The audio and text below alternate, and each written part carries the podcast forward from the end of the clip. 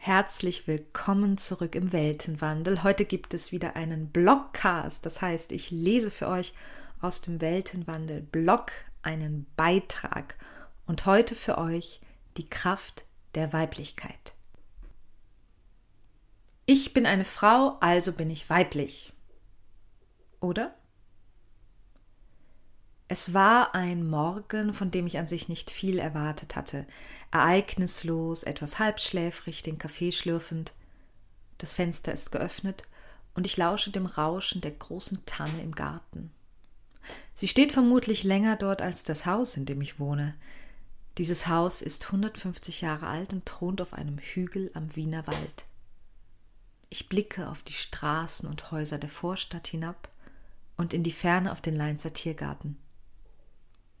Ich sitze hier mit meinem Kaffee und ich spüre zunächst diese tiefe Dankbarkeit für diesen Ort, der mich gefunden hat im genau passenden Moment. Meine Wohnung ist klein, aber die Geschichte dieses Gebäudes ist groß, finde ich zumindest. Im 19. Jahrhundert war dies ein Erholungsheim für Frauen. Sommerfrische, Stadtflucht. Da trifft es mich plötzlich ganz tief in jeder Zelle. Auch für mich ist es genau das. Ein Zufluchtsort. Erholung von Jahren des Rennens. Deswegen haben wir uns so magisch angezogen. Jeder Stein wurde gebaut mit der Intention, einen sicheren und erholsamen Raum für das Weibliche zu schaffen, für die nährenden und kümmernden Menschen. Hier muss niemand mehr funktionieren. Hier darf man sein und ich, ich halte es kaum aus, nicht zu rennen. Als ich das realisiere, füllen Tränen meine Augen. Ich atme tief ein und wieder aus. Ich halte es kaum aus. Die Stille, die Sicherheit. Ich kreiere mir Probleme und Stress immer noch. Habe ich das nicht mittlerweile mal gelernt, geheilt und transformiert? Was ich da entdeckt habe, war meine falsche Weiblichkeit, dieses Bild der Powerfrau und wie ich dieses Wort ablehne.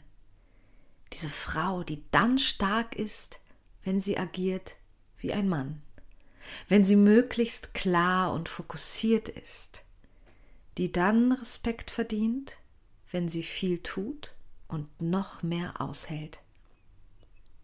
Die Frau, die niemanden braucht, die Ich mach das schon, Frau. Und ich spüre, wie mein gesamter Körper, mein gesamtes System diese Rolle nicht mehr spielen will. Sie ist nicht falsch, aber sie ist eben nur ein Teil des Ganzen. Ich habe sie kreiert, weil ich glaubte, nur so überleben zu können in einer Welt, die sich schmückt mit Feminismus und Gleichberechtigung. Dabei verschweigt man aber gerne, dass dafür immer noch ein hoher Preis zu zahlen ist, nämlich deine wahre ursprüngliche Weiblichkeit, das Wilde, das Unberechenbare, denn was nicht kontrollierbar ist, könnte ja das Konstrukt zum Einsturz bringen. Folglich darfst du natürlich gerne mitspielen, aber eben im Rahmen der Regeln das verletzte, unsichere Mädchen? Unsexy. Die nährende, kümmernde Mutter? Unmodern. Die lustvolle, wilde Frau? Unschicklich.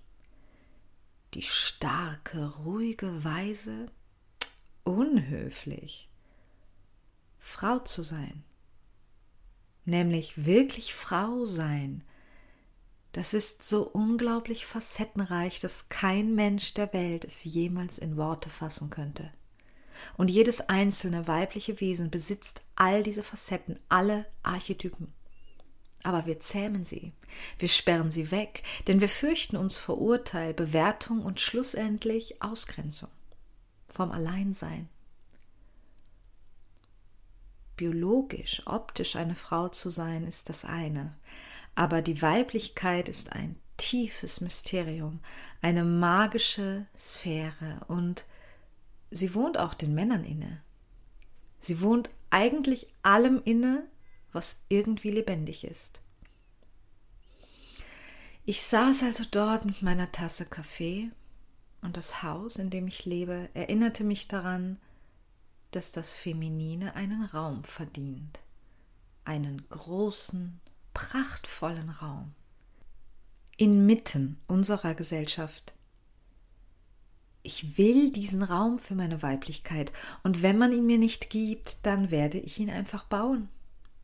Stück für Stück, indem ich zulasse, was ich über Jahre brav gehütet und in der Ecke hab verstauben lassen. Die Urfrau.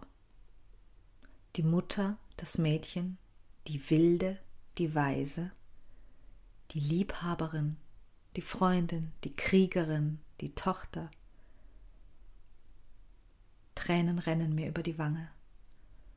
Sie tragen alles Ungelebte in sich und spülen es aus meinem Körper hinaus und ich höre das Rauschen der Tanne, die schon immer hier steht, ganz sicher sogar an diesem Platz, wo das Weibliche sich erholen darf, wo die Frauen Zuflucht finden.